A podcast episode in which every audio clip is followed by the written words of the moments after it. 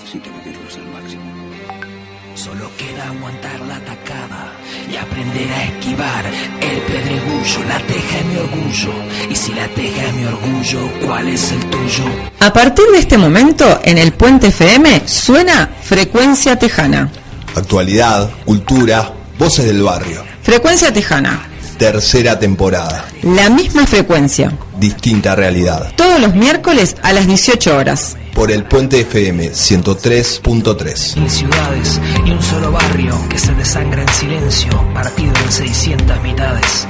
El elemento sorpresa siempre pesa, las avenidas vacías, la plaza llena de tierra espesa, el cielo seco allá arriba, la rabia encendida, el Don Martín bien cerrado, no más Ocoa, no más Bao. La memoria es la capacidad de los seres humanos de retener y recordar información del pasado. La memoria es recuerdo, pero también es olvido. Es, aunque cueste creerlo, pasado, presente y hasta futuro. La memoria no solo se da en la cabeza, sino que resuena en todo el cuerpo. El cuerpo de cada uno de nosotros y el cuerpo social, el colectivo. El recuerdo es el lugar por excelencia de la memoria. Recordamos imágenes, ideas, sensaciones, aromas, personas, canciones, hechos. Estos recuerdos que atesoramos nos trasladan, nos permiten viajar sin necesidad de salir de nuestros cuerpos. El olvido batalla contra la memoria sin darse cuenta de que ambos son una sola cosa. Hoy, en este Uruguay, existe una delineada y peligrosa imposición hacia el olvido, construida con una clara intencionalidad y sustentada en discursos de poder impuestos como verdades fundamentadas en el odio. En este contexto, la memoria es una de nuestras poderosas herramientas como cuerpos colectivos. Es por esto que, como equipo que trabaja y construye recuerdos cotidianamente con adolescentes de la Teja, queremos hablar de la memoria. En Frecuencia Tejana hoy hablamos de memorias colectivas, narraciones que construimos o aceptamos socialmente sobre lo que sucedió, por qué y qué valoración hacemos de eso y cómo influyen. ¿Cómo se construyen esas memorias colectivas? ¿Qué mecanismos operan para que un pueblo recuerde u olvide acontecimientos de su historia? Cómo se han construido las memorias sobre el pasado reciente a través de estos 36 años de democracia. ¿Qué es un relato hegemónico? ¿Cómo se impone? En estas y otras interrogantes sobre la memoria, la historia, el pasado reciente, el presente y el futuro, bucearemos en unos minutos en la entrevista central con nuestro invitado Diego Grauer. ¿Cuántos dejarían de ser esclavos por el precio de una bomba al mar? El tema que va, va a, a- a estar durante todo este mes de mayo es el tema del pasado reciente, por lo que se viene por la marcha del 20 de mayo. Bueno, va a ser el tema del mes. Y el tema de hoy, que vamos a abordar hoy, es la memoria y el olvido. Para eso tenemos a, a nuestro entrevistado central. En el día de hoy, Mateo me hace que quiera agregar algo. Sí, porque hay que hacer justicia. Vamos- hoy Ah, vamos bien. a hablar de justicia. Bueno, justicia es decir que hoy nos está esperando eh, Fernando Perilla Silva. Este, y también que tenemos a Martín Martínez del otro lado de eh, del éter eh, escuchando también. Está muy bien, está muy bien que lo, que lo señale. Y es una buena oportunidad para decir que este es un trabajo colectivo, que nosotros estamos hoy eh, comunicándolo, pero aprovechamos a saludar a todos los compañeros, a Nacho, a Caro, a Pata, a Victoria, A Mayra, Sabri, Euge. Mayra, Euge. Ahí va todo el equipo de, del Centro Juvenil Mercado Victoria que están del otro lado escuchando y que, que también armamos entre todos y todas este programa. Y como les decía, vamos a hablar hoy de memoria y olvido. Y estamos con el invitado de que es Diego el Chino Grauer. Digo el Chino Grauer porque le voy a decir chino más de una vez acá en estos micrófonos. eh, que es profesor de historia y magíster en historia política y nos va a desasnar de algunas cosas y vamos a conversar un poquito, que es un poco la idea de este espacio central. Muy bien. Y para comenzar a hablar de la memoria, y ya que estamos con un profesor de historia, vamos a comenzar indagando que lo que nos pareció que era el principio para entrar al tema, que cuál es la relación entre la memoria y la historia y por qué es tan importante la memoria para la historia. Bienvenido, Diego. Bueno, buenas tardes, ¿cómo andan a todos, todos, todas los que están escuchando y los que estamos acá? Este, bueno, en realidad es una pregunta amplia, este, hay pocos ríos de tinta, pero lo cierto es que la memoria y la historia tienen, son cosas distintas, pero al mismo tiempo tienen mucho en común. En principio lo que habría que decir es que ambas, tanto la historia, o sea, los que hacemos historia, los que investigamos historia y los que rememoramos, los que hacemos memoria, las sociedades que recuerdan, son narraciones y construcciones sobre el pasado. O sea, el pasado está lleno de, de hechos que sucedieron, no todo se puede recordar y poner en un relato, y en general los humanos cuando recordamos ese pasado o cuando relatamos lo que sucede en el pasado ponemos determinados énfasis, seleccionamos determinados hechos para recordar, otros que olvidamos y así construimos una imagen de qué pasado vivimos. Tiene mucho más que ver, o sea, está mucho más situado en el presente. Hay un, Hay- un mínimo Hay cambio de cambio micrófono ahora. micrófono. Sí, no, no es tormenta, no, no salga a entrar la ropa, señora. Bueno, un poco como decías, son construcciones narrativas sobre el pasado que de alguna manera quieren contar qué sucedió. La diferencia, si uno quiere, es que la memoria colectiva, estamos en general en la historia siempre hablamos de memoria colectiva, no hablamos de la memoria individual, ni qué pasa con nuestras neuronas cuando recordamos, sino Claro, claro. cómo recordamos como sociedad. Es que, en todo caso, la historia tiene un método, se supone que es un poco más rigurosa, lo cual no quiere decir que no tenga un componente ideológico cuando se hace historia, que no haya olvidos, que dejamos, o sea, por ejemplo, las mujeres han sido grandes olvidadas en la construcción de las narrativas históricas, también muchas veces en la memoria, y la memoria es una construcción social que se da por distintos elementos y que tiene que ver mucho con la sociedad en la que vivimos o con las distintas sociedades y cómo recuerdan y tiene mucho más que ver con el presente de esas sociedades y cómo quieren recordar o cómo logran recordar ese pasado que con el pasado mismo, si Sí, queremos, ¿no? Diego, ahí hay una cuestión, me parece, entre que es la diferencia ¿no? entre la memoria individual y la colectiva, porque la memoria individual uno muchas veces dice es caprich- caprichosa, ¿no? Por ejemplo, vos sales, seguramente recordarás, este, no sé, el plantel de Liverpool del 89 y no recordás otras cosas, Sí, ¿no? sí, tengo ese tema. Pero, eh, digamos, son datos que, vos decís, "Pa, ¿cómo tengo esto en la memoria? Y que nos resulta como muy caprichosa la memoria individual, pero la memoria colectiva se me hace que no es tan así de caprichosa. No, este. Sin embargo, capaz que hay como una cosa que está buena para decir antes. También la memoria colectiva y la memoria individual se influyen mutuamente, sobre todo la memoria social, en cómo recordamos nosotros también. ¿no? O sea, esta cosa de que hay algunos eventos que son tan importantes que hay gente que participó pero que no. Que en Sí. realidad no estuvo. Bueno, eso tiene un poco que ver, pero también tiene fundamentalmente eh, hay un asunto ahí en que en realidad las memorias que se construyen socialmente y lo que implican, este, creo que viene un poco por ahí tu pregunta, también marcan un poco la pauta de lo que nosotros podemos pensar en el presente y también proyectarnos hacia el futuro. Las memorias sociales son construidas bajo relaciones de poder, es decir, y tienen que ver con el presente, con qué valores tenemos a nivel social, este, con qué ideología- ideologías predominan, qué cosas se quieren recordar y qué no, y sobre todo también eh, cómo queremos recordar esas cosas. Entonces, de alguna manera, si hay un hecho que se recuerda como terrible, bueno, difícilmente yo me proponga realizarlo hacia futuro o no. Este, yo creo que están mis padres escuchando, que digamos que estas cosas de la familia siempre escucha. Sí, claro. Y hay, y hay un ejemplo que no sé si va a gustar que, que lo plantee, ¿no? Veamos, pero yo, digamos, durante mi niñez y mi adolescencia yo no conocía a mi abuelo paterno. eh, pero el recuerdo familiar, digamos, que es una memoria colectiva, era que era un abuelo cariñoso con los nietos. Y en algún momento, y yo creo que esto tiene que ver con el impulso que tuvo el movimiento feminista, digamos, algunas cuestiones de las relaciones de pareja ya eran inaceptables. Y empezó a emerger en la memoria familiar el recuerdo de que mi abuelo le tiraba el teléfono por la cabeza a mi abuela. Este, ¿no? Entonces, ¿cómo pensamos, digamos, y qué cosas son valoradas en la sociedad que vivimos actualmente, cuáles no?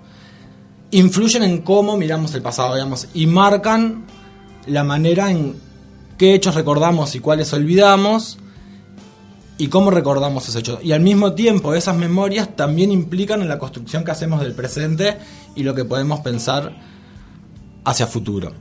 Bueno, y también, ¿qué necesitamos del pasado para construir este presente en el que estamos? Porque también, bueno, la construcción, pienso, pensando en la construcción de los próceres, la construcción de un montón de, de, de cosas que tienen que ver con la idiosincrasia de un país o cómo se forma una nación, cómo se forma el sentimiento nacionalista, tiene que ver también con qué cosas traemos del pasado para construir algo que necesitamos construir en el presente que genere alguna cuestión o un relato hegemónico. Sí, ¿no? en ese sentido, eh, justo hablábamos, ¿no? De esto enmarcado, bueno, entre una familia, entre un país, pero hay como memorias a nivel global, como puede ser, bueno, el nazismo, el holocausto, ¿no? Que están así como, bueno, de esto nos acordamos, este, porque no lo queremos repetir, ¿no? Es para nombrar una de las grandes cosas a nivel de, de la humanidad, digamos, que, que forman parte de una memoria colectiva más grande. Sí, bueno, es que en realidad tiene un poco que ver con eso, con qué cosas valoramos que no queremos que se repitan o sí queremos que se repitan. Digamos, el nazismo es un caso, ¿no? Digamos, el genocidio judío, digamos, durante el nazismo. Es algo que todos recordamos, todos tenemos bien referenciada la figura de Hitler como el perpetrador, digamos, de esos crímenes. Este, el Estado alemán tiene políticas de memoria muy fuertes en Alemania para evitar que eso se repita. Pero también es curioso, y esto tiene que ver, y ahora me meto en una cosita que me parece que está bueno señalar, que recordamos mucho el genocidio judío y no, no recordamos el genocidio armenio, por ejemplo, ¿no? Como, como un hecho terrible también, no quiere decir que uno sea más terrible que el otro, sino es por qué recordamos algunas cosas, sino... Y bueno, y en realidad eso tiene que ver en parte porque al finalizar la Segunda Guerra Mundial, las dos superpotencias que emergen, digamos, Estados Unidos y la Unión Soviética, convenía en algún sentido encontrar un enemigo que era el enemigo contra la democracia. Y bueno, ese fue Hitler, fue el Estado nazi. Y eso dio lugar a que se construyera una memoria que la vemos a través de las películas de por qué el genocidio contra los judíos fue muy importante y pero también en los campos de concentración nazi se mataron a comunistas, homosexuales, negros, gitanos y eso no lo recordamos tanto como si recordamos el gen- genocidio. Entonces capaz que sí está bueno plantear esta idea como que hay memorias.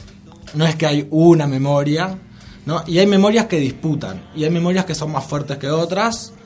Este, y hay memorias que buscan disputar esas memorias más fuertes. Y que eso tiene que ver un poco con las relaciones de poder que hay a nivel social. Porque la memoria en definitiva es eso, es un relato sobre el pasado. Entonces, quienes tengan la capacidad de imponer ese relato van a construir determinados tipos de memoria y hay otras personas que intentarán disputarlas, ¿no? Es decir, reivindicar el genocidio armenio es una forma de evitar que se olvide, ¿no? De tratar de ponerlo como en el debate público. Este ¿Y dónde por dónde es que se construyen esas memorias? ¿Cuáles son los espacios que en general la historia reconocemos como espacios de poder? Yo creo que hoy es- eso está en tensión con las redes sociales, por ejemplo, que es un lugar donde cir- circulan muchos discursos, pero uno es el Estado. Digamos, lo que se hace del Estado en relación a políticas de memoria o políticas de olvido, que en, definitiva son un par que recordamos y que olvidamos, importa mucho. Los medios de comunicación, los relatos que se construyen a través de los medios de comunicación, en el caso uruguayo, los partidos políticos son grandes constructores de memoria, grandes constructores del uso del pasado, y los movimientos sociales también son importantes constructores de memoria. Muchas veces remándola un poco de atrás, ¿no? Frente a otros poderes que son desiguales. Y que me parece un poco que esto es lo que sucede, bueno, con un poco el tema que nos convoca, que es esto de la marcha del silencio, el movimiento por los derechos humanos y un reclamo de memoria, verdad y justicia en relación a encontrar otro tipo de memoria distinta a esta cosa que mencionaban ustedes al comienzo de este intento por el olvido. Este, que yo no sé si es un intento por el olvido, sino la idea de construir una memoria sobre el pasado que decide sacar el énfasis de determinados lugares o que determinados sucesos no se recuerden o construir determinados relatos sobre el pasado reciente que yo creo que para una sociedad que se pretende democrática son eh, relativamente complejos, complicados y peligrosos, ¿no? Y pueden habilitar no solo que se repitan, sino que haya discursos que hoy empiezan a aparecer de vuelta en el espacio público que tienen que ver con reivindicar acciones del terrorismo de Estado. Claro, sí, algunas prácticas de esa. Eso, capaz que está bueno entrar un poquito en, el tema que ya entraste, está buenísimo. De esto de, de cómo analizás vos, ya hiciste como un análisis, capaz con algunos hechos bien grandes, como, como la Segunda Guerra Mundial y de cómo la fue la construcción de esa memoria. Capaz que poder ir adentrándonos un poquito en cómo fue, cómo analizás la construcción de la memoria que se hizo post dictadura. O sea, cuál es de repente esto que hablabas de las relaciones de poder que construyen el discurso hegemónico. Bueno, ¿cómo fue esa construcción de, de la memoria para empezar a charlar un poco sobre eso? Sí, supongo que además este, ha ido cambiando, ¿no? También. No era lo mismo la construcción en el construcciones. 90, en el Claro, 95, tal en el cual. 2000, cambió por- justamente por todos esos actores que tú nombrabas, ¿no? Que, que han ido cambiando, de política, medios, etcétera. Sí, han ido cambiando. Creo que hay un elemento central que es que, digamos, hoy es difícil negar el terrorismo de Estado, digamos, y las acciones, la, la desaparición de personas y las torturas. Sin embargo, esta es una sensación personal, un poco por, por lo que he leído. Creo que estamos todavía entrampados socialmente en la construcción que a mi gusto es hegemónica sobre la memoria, que se elaboró a partir de la- de la sanción de la ley de caducidad en, 1900, en 1986 y ratificada, digamos, o se perdió el referéndum por- para derogarla en 1989, que es esta idea de una construcción del pasado y de una democracia en Uruguay bajo un régimen de impunidad. Y esta construcción que durante los 80 no, no fue tan así, digamos, a la salida de la dictadura, el hecho de la dictadura era un hecho muy difícil de olvidar, es decir, no se podía decir, no, olvidemos lo que pasó acá, ¿no? Pero sí se construyó, se construyó una imagen que tenía más que ver con cómo se quería que fuera la democracia que aparecía post dictadura y que implicaba en cierta medida plantear elementos de impunidad.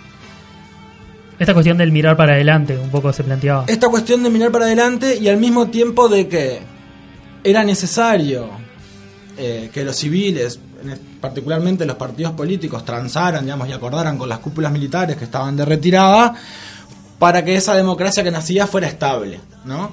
Lo cual, eso deja muchas dudas. En Argentina, por ejemplo, hubo un avance mucho más potente en relación a la memoria, digamos, a la verdad y a la justicia, aunque después tuvo sus contramarchas, y eso no puso en riesgo la democracia argentina ni nada por el estilo. Pero en torno a esa visión de impunidad, lo que se construyó sobre el pasado reciente, fundamentalmente, a pesar de que hasta entrada la década del 90, medio que desde el Estado y desde los gobiernos que ocuparon los 80 y los 90, no se reconocía la existencia de los desaparecidos y demás, sí se construyó una mirada sobre el pasado reciente que tenía que ver con esta idea que la historia se llama la teoría de los dos demonios.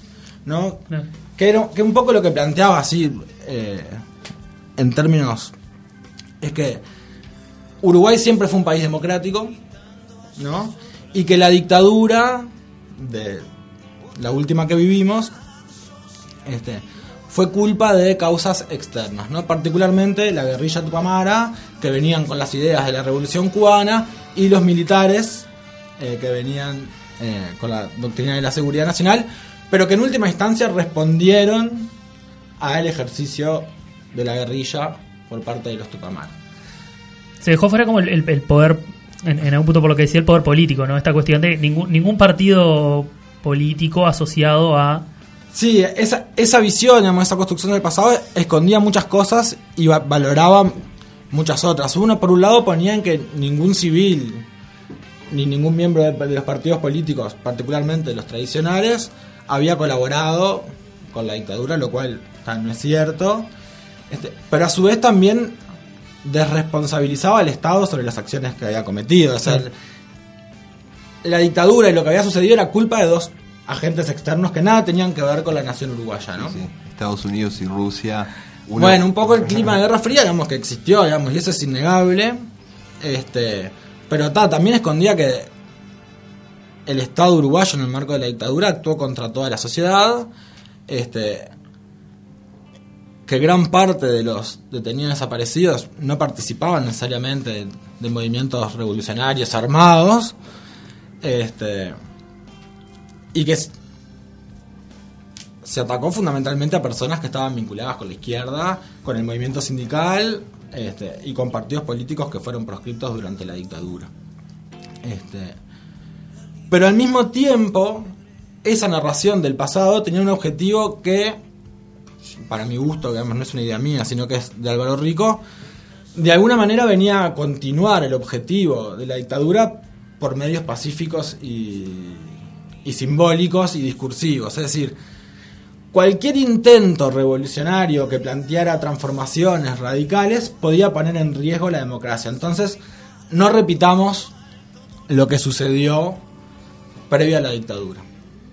Entonces, más que una estrategia de olvido que sí existía, sobre los detenidos, desaparecidos, se vio una construcción del pasado que tenía que ver con no repetir para salvaguardar algo sagrado que era la democracia, que era consustancial en la, en la nación uruguaya, pero que tenía límites muy claros. ¿Qué se pensaba como democracia? Bueno, era votar cada cinco años y elegir entre partidos políticos que nada habían tenido que ver con el golpe y que tenían que administrar, uy, una sociedad mm, X, este, bajo determinados valores. Y eso empieza a cambiar un poco para el movimiento de, de derechos humanos. Fue muy dura la derrota en el referéndum para derogar la ley de causidad. Y recién en 1996 aparece la primera marcha del silencio. Este, y bueno, el, el tema empieza a tomar eh, un poco más de vigor y aumenta con la creación de la Comisión para la Paz en el gobierno de Jorge Valle y lo cierto es, digamos, independientemente de las simpatías que uno pueda tener o no, que adquiere cierto mayor impulso durante los gobiernos del, Frente Amplio, donde hay políticas efectivas para avanzar sobre la memoria y verdad justicia sin derogar, porque se intentó también la ley de causidad, que sigue siendo un problema para lograr eso. Sí, eh, en ese sentido me parece que también no es solo por cuestiones del Estado uruguayo, sino que también al quedar expuesto el Plan Cóndor con este, digamos, lo que estaba haciendo la justicia argentina, chilena, etcétera, este, también dejaron al desnudo un montón de cosas que ya eran inocultables, digamos, o que o que aportaron no a, digamos que, que, ese, que ese relato digamos ya no sé de, de aquí no pasó nada este o aquí no pasó eso Sí, no, eso, eso sin duda. El problema es cómo opera y, que, y creo que ahí volvemos un poco al principio que tiene que ver con esta relación entre la historia, digamos, y lo que es como, bueno, esto pasa así, no me lo puedes ocultar, y después, cómo opera la memoria. Uno, yo soy docente de, liceos, y se encuentra, digamos, en chiquilines que ni vivieron, capaz que ya por la edad que uno tiene, la edad que tienen los chiquilines en el liceo, capaz que sus padres tampoco, ¿no? Se vivieron la dictadura y nada. Que un poco el relato que hacen es este de la teoría de los demonios, los tupamaros. Y sinceramente yo he escuchado, digamos, a académicos grado 5, no, no tan simple como la planteo yo acá, plantear en programas televisivos esta teoría de los, de los dos demonios como una cosa este, que fuera medio así. Eh, pero está, de a poco creo yo, igual con... A veces se viene construyendo otra memoria que tiene que ver con la vigencia y el respeto de los derechos humanos y que exige memoria, verdad y justicia, este, y que plantea cuestiones distintas eh, a esta teoría de los demonios. ¿no? Yo creo que hoy en, a priori son como las dos teorías que están como en disputa sobre el pasado reciente, a pesar de que es inocultable estos hechos que mencionaban. Y esa teoría plantea que en realidad el Estado es responsable, el Estado cometió delitos de lesa humanidad, es necesario reparar esos delitos cometidos por el Estado, y eso implica tener políticas de memoria, bajo esta idea que no se repita. Después hay un tema que es personal, es decir, tiene que ver con los familiares, que merecen saber, Sí, sí, claro. ¿no? Este, qué sucedió, mere- merecen tener un lugar donde despedir a sus muertos y demás, pero hay un tema que es colectivo que tiene que ver con esta idea de, bueno, ¿cuál es el... Si nosotros vivimos en una sociedad que no juzga, que no recuerda, que no condena esos hechos, no podemos tener un piso mínimo para una democracia más o menos deseable. Este, y entonces está, el Estado tiene que reparar, y eso vuelvo a repetir, implica políticas de memoria también, no sé, establecer marcas de memoria, que eso esté en los programas de estudio, digamos, una cosa que tiene que aparecer, es parte de nuestro pasado, ya pasó suficientemente el tiempo como para que podamos hablar de eso. Este, y e, e implica en última instancia también juzgar, o sea, quiénes fueron los responsables de, de cometer esos delitos. Hay un asunto que a mí me, que me, me, me seduce mucho, como de estas dos memorias que están en disputas, es que yo creo que esta última, también en última instancia, en algún punto adopta algo de la, de la teoría de los demonios, que es como esta importancia de la democracia, ¿no? Y de los derechos humanos en democracia. Que son muy importantes y que yo creo que son un, piso mínimo, pero que hoy está en jaque, digamos, ¿no? O sea, tenemos ese problema. Pero hay una construcción de que planteamos estos delitos que cometió el Estado como un horror. Y efectivamente fueron así. Ninguna persona merece ser vulnerada en sus derechos humanos. Aunque esto sucede en, en el Uruguay hoy. Digamos, uno basta con, con ir a las cárceles, ¿no? Este,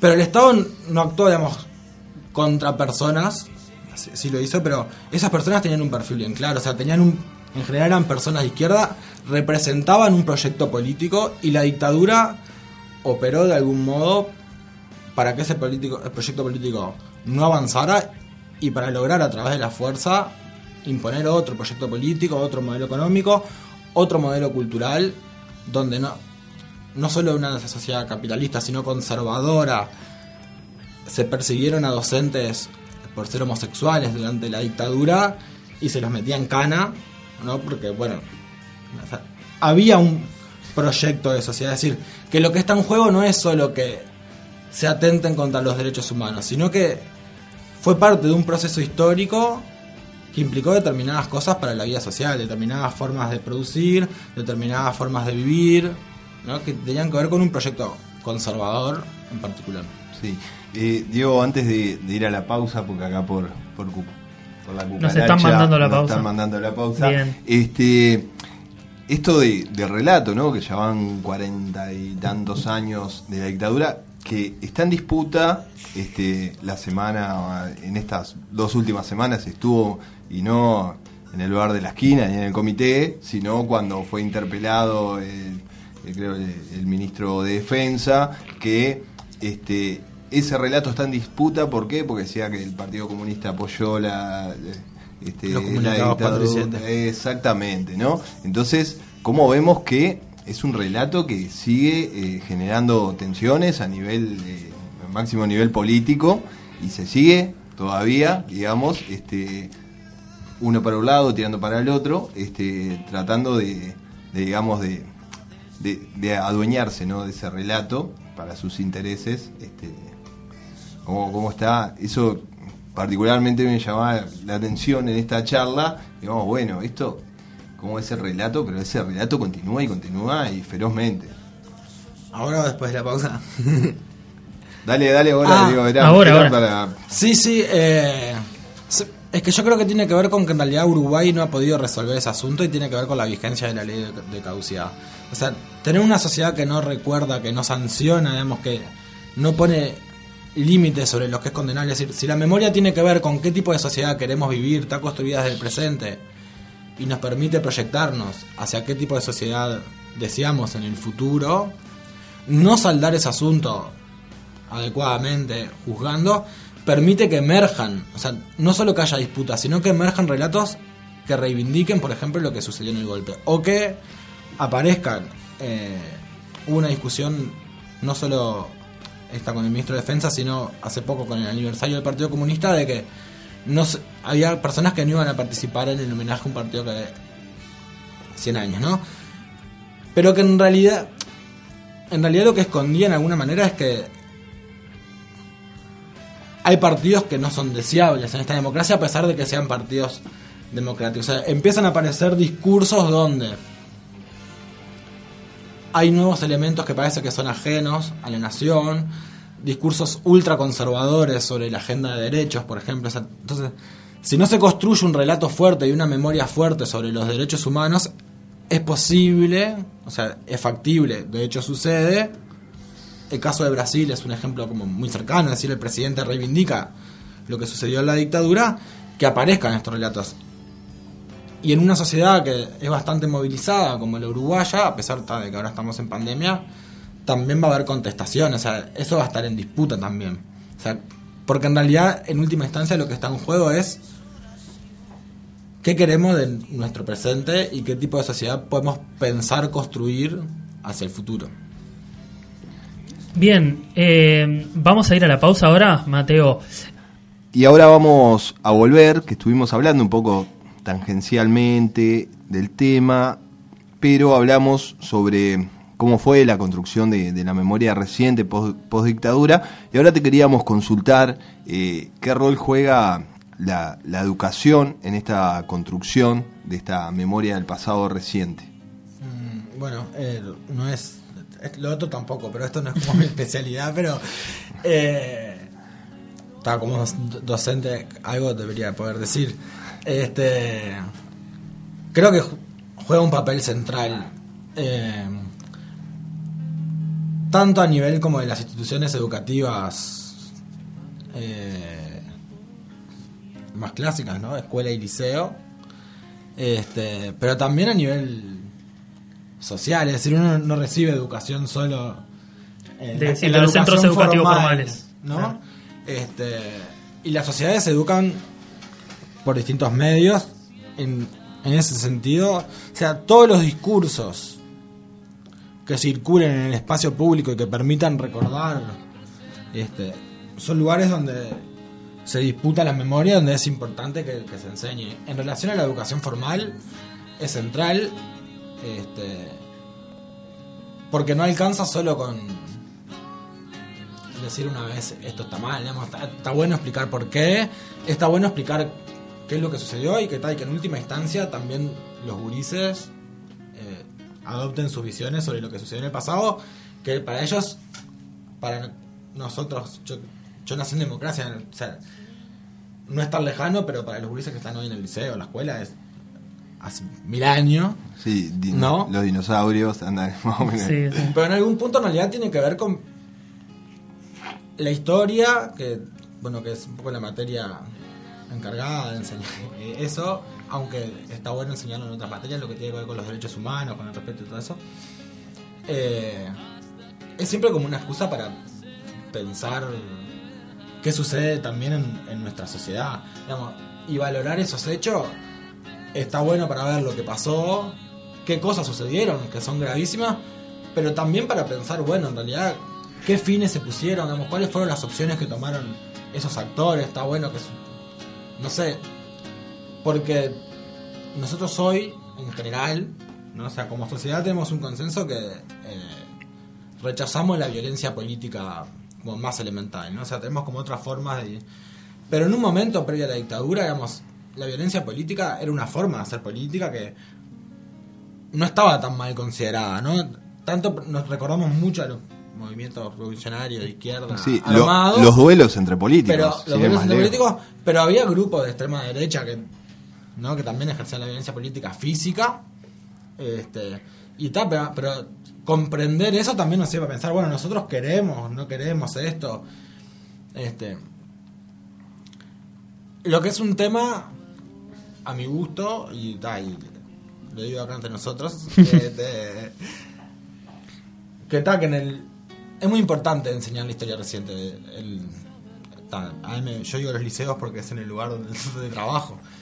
Este, pero estamos viviendo en un momento donde a nivel político hay como unos discursos que empiezan como a reivindicar o incluso a poner en tela de juicio las construcciones que se han hecho sobre el respeto a los derechos humanos en torno al pasado reciente y hay un discurso muy preocupado por la laicidad y yo creo que no sé si les pasa a todos les profes, pasa a todos les profes, pasa a todos les profes, pasa a todos les profes, pasa a todos les profes, pasa a todos les profes, pasa a todos les profes, pasa a todos les profes, pasa a eh, pero está, eso genera temor a qué decir en la clase, que no. Sí, claro.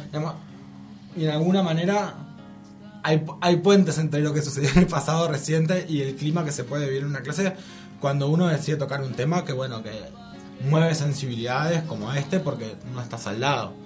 ¿no? Entonces, bueno, está.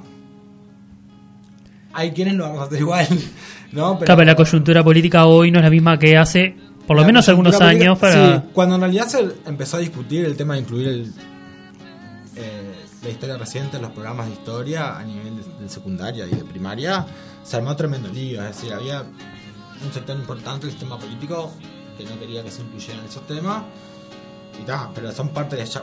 Ha pasado tiempo suficiente como para que podamos hablar de eso. Sí, O sea, sin- Eh, a mí por ejemplo me parece, a ver, por eso lo quiero corroborar, porque digo, lo tengo como escuchado de que siempre se dejaba para el fin del programa, no sé, un, un cuarto, no sé, más o menos, estoy...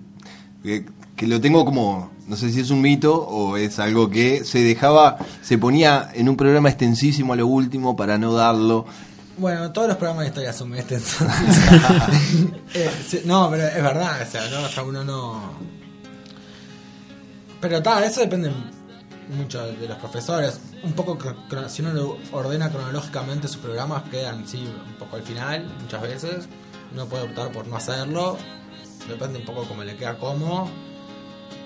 También puede pasar que a muchos profes le- les, les resulta un tema incómodo para trabajar. Yo sé, digamos, si me consta, porque he trabajado con muchos colegas, que no, que es un tema que, se trabaja y que no.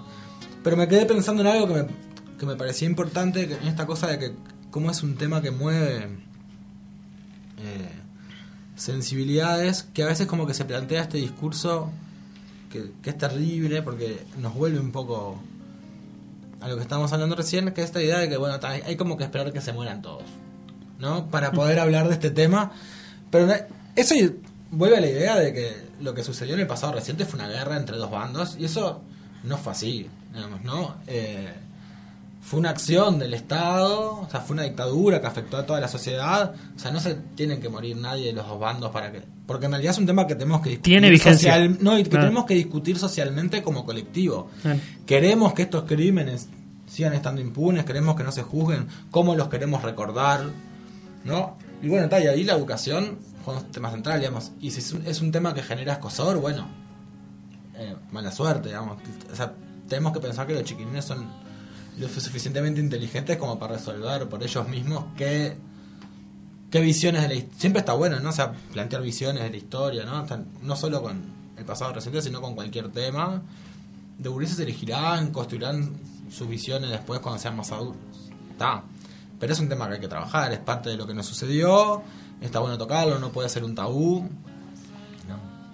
Sí, sí, esto de los saldados también, ¿no? Es como que también es- eh, está ese discurso de, bueno, esto ya se llevó también a las urnas varias veces. Es como que si eso fuera lo que lo saldó en algún punto, ¿no? Se le preguntó a la gente y la gente decidió no, ¿no? Y es como, es también bastante peligroso y es parte Si de... no, no les queríamos presidente cada Claro. cinco años. Si las sociedades cambian, Claro. van a tener también otros deseos, se van a construir y bueno, está. y es- O sea, no sé, puede pasar que no. También puede pasar que en algún momento lo desterremos para siempre la discusión, pero está, uno tiende a pensar que hay gente que va a seguir reclamando porque haya memoria, verdad y justicia. Y eso va a estar presente. Capaz que en algún momento la sociedad uruguaya decide que la ley de caducidad eh, no tiene que estar más. Sí. Ojalá que eso suceda porque está, es un problema para la democracia en general este, y porque permite otras cosas. Es decir, si, hay, si existe esa impunidad, ¿cómo yo voy a reclamar que en las cárceles se vivan en esas condiciones? O, no sé, o que el Estado no viole otros derechos humanos. ¿no? Es decir, ¿cómo reclamo eso si hay un régimen que garantiza la impunidad? Es muy difícil. Sí, y claro, desde ese punto de vista yo recordaba, este, porque justamente esto que, traía hoy de que no llegaba era cuando yo más o menos, ¿no? Es muy de los 90 eso, ¿no? Que, que traía, que me faltaba ese apunte era cuando yo iba al liceo. Este, y sí se daba la dictadura de Terra, ¿no? Entonces, le dábamos una dictadura así, a esa llegábamos, ¿no? Porque ya estaban todos muertos. claro. Bueno, me pasa que ahí tiene mucho que ver esto que vos decías de los 90. Yo, ta- yo también, yo no, me- no me acuerdo, hice, yo hice la escuela en los 90, ¿no? Pero tiene mucho que ver con qué resuelve hacer el Estado, o sea, En ese momento había un gobierno que, entre otras cosas, negaba la existencia de desaparecidos, ¿no? No había política de memoria, o sea, ¿qué iban a hacer los profesores? ¿No? Decir, cuando un Estado, cuando una sociedad reclama, también eso tiene impactos eh, en otras áreas, en la educación, o sea, los profesores se animarán o más o darán más ese tema que otros, pero también tiene impacto en, en las políticas académicas. En una sociedad hay demandas de saber qué sucedió, bueno, no sé, habrá más proyectos que financien investigaciones, que estudien, ¿no? ¿Qué pasó, qué pasó con, con las mujeres en la dictadura? ¿no? hay, to, hay todo un asunto ahí, digamos, del espacio de la cárcel que todavía no está investigado, ¿no? O sea, que, falta como hincarle más el diente. Este, y tal, y van a aparecer cosas eh, a medida que se reclamen que no nos imaginamos. Yo tengo como. un poco fuerte, pero. Tengo como una teoría, hace poco como que nos enteramos y empezó a tomar como como relevancia el hecho que durante la prisión de mujeres en la dictadura hubo violaciones sexuales a mujeres. Este, pero tal, después también, o sea, habría que preguntarse si eso no pasó con, con varones y por qué en última instancia, digamos, eh, eso no está presente en el debate. O sea, yo creo que tiene que ver con una construcción de lo que implica ser militante varón y todo lo que ese miedo da. Vamos, pero hay un montón de cosas para investigar. Es decir, ¿qué pasó con la sexualidad, por ejemplo, adentro de las prisiones durante la dictadura? ¿no? O sea, ¿qué pasó? hay un montón de cosas para saber de la dictadura. Yo tengo un colega este, que mucho que está haciendo una investigación de esto un poco que hoy le dije medio al pasar, pero o sea, él tuvo acceso a expedientes donde rastrea cómo en algunos eh, pueblos particularmente se perseguía a los docentes homosexuales dentro de la dictadura y se les hacía un sumario y se los echaba por ser homosexuales. No tenía nada que ver con razones ni siquiera políticas. Era con eso. Y eso no está investigado. Entonces, si, la sociedad empieza a demandar que se recuerde, saber qué pasó, bueno, empezaremos también a saber más cosas. Eso habilita también el desarrollo de investigaciones sobre esos temas es como un campo enorme. Sí, ¿qué preguntas nos, hacemos también para exigirle nada? Para exigirnos recordar esas cosas, ¿no? Y no dejar en el olvido, esto también de la construcción de las cosas que se dejan en el olvido, también porque no, las, no nos las hemos, no nos hemos permitido preguntarnos. Claro, porque para recordar algo hay que saberlo primero, ¿no? sí, hay que tener, sí. Hay que tener esa información. O por lo menos la posibilidad de preguntártelo. Que eso, Bueno, eh, Vamos redondeando. Gracias, Diego. Chino, por, por, haber venido. Eh, nos quedaríamos charlando un montón. Pero también tenemos eh, varios programas para adelante donde vamos a tratar esta temática. Vamos a seguir hablando de memoria durante todo el mes de mayo. Eh, vamos a tratar, ya vamos adelantando cosas para el del programa que viene. El miércoles próximo, la idea es que, bueno, nos vengan a visitar de alguna forma, virtual, digamos. Este vecinos para, bueno, entrar un poco en, en, lo que fue la dictadura en el barrio, ¿no? En conocer este, relatos de primera mano. También vamos a estar este, recolectando algunos relatos este, por WhatsApp, así que cualquiera que esté escuchando, digamos, y tenga algo para aportar, este, para reconstruir eh, lo que fue también este, en un lugar donde nadie estaba ajeno, ¿no? Acá, este, a la dictadura. Sí, un poco, claro. Que, los relatos también, eso, recolectar un poco del, del, relato también del barrio, qué pasaba acá en La Teja, qué pasaba en el oeste, durante, nada, esta, esta cuestión de la historia reciente, no, no solo también la dictadura, sino también, bueno, todos estos momentos post que decimos los 90 y bueno, y, y, y toda esta cuestión. Igual les repetimos para esto las vías de comunicación, se pueden comunicar por ahí.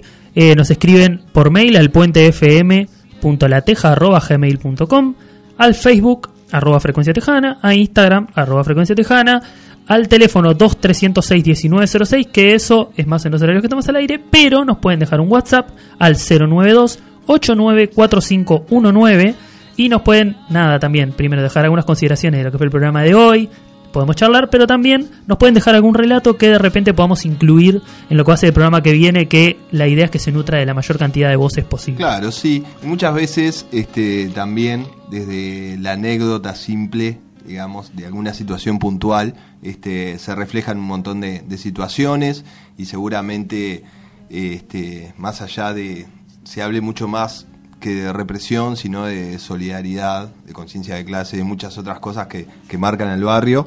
Así que bueno, muchas gracias. Ese va a ser el programa que viene. Y el 26 ya les adelantamos que va a ser Memoria y Género. Y vamos a traer un poco de lo que traía el chino acá de, de la cuestión también de las mujeres y cómo eh, el rol de las mujeres en, en la historia reciente, que también es una parte que estamos preguntándonos eh, cada vez más. Así que bueno, eso es lo que se va a venir dentro de un par de semanas. Muy bien, este ciclo que repetimos de mayo, que estará a cargo del Centro Juvenil Mercado Victoria y que bueno, van a pasar otros compañeros por los micrófonos. Así que muchas gracias Ale, muchas gracias Diego, muchas gracias Fernando, este, muchas gracias a todos los que están escuchando y nos vamos con Marcha de la Bronca de Araca Lacana, los esperamos el próximo miércoles. A mi padre le va a encantar, ¿eh?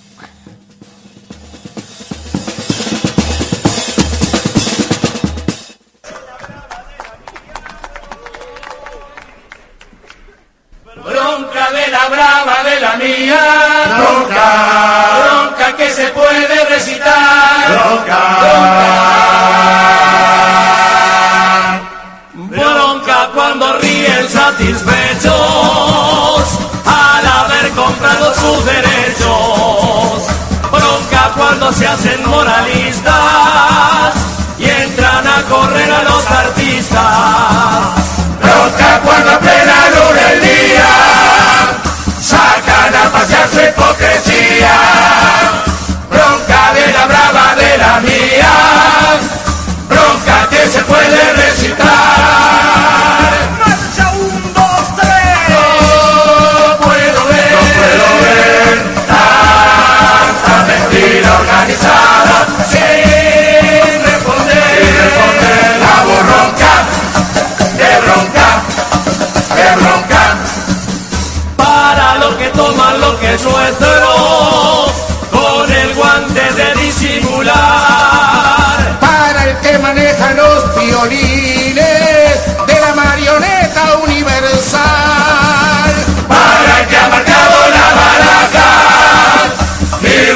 Siempre la mejor. Con el as de espada nos domina y con el de basto te entra.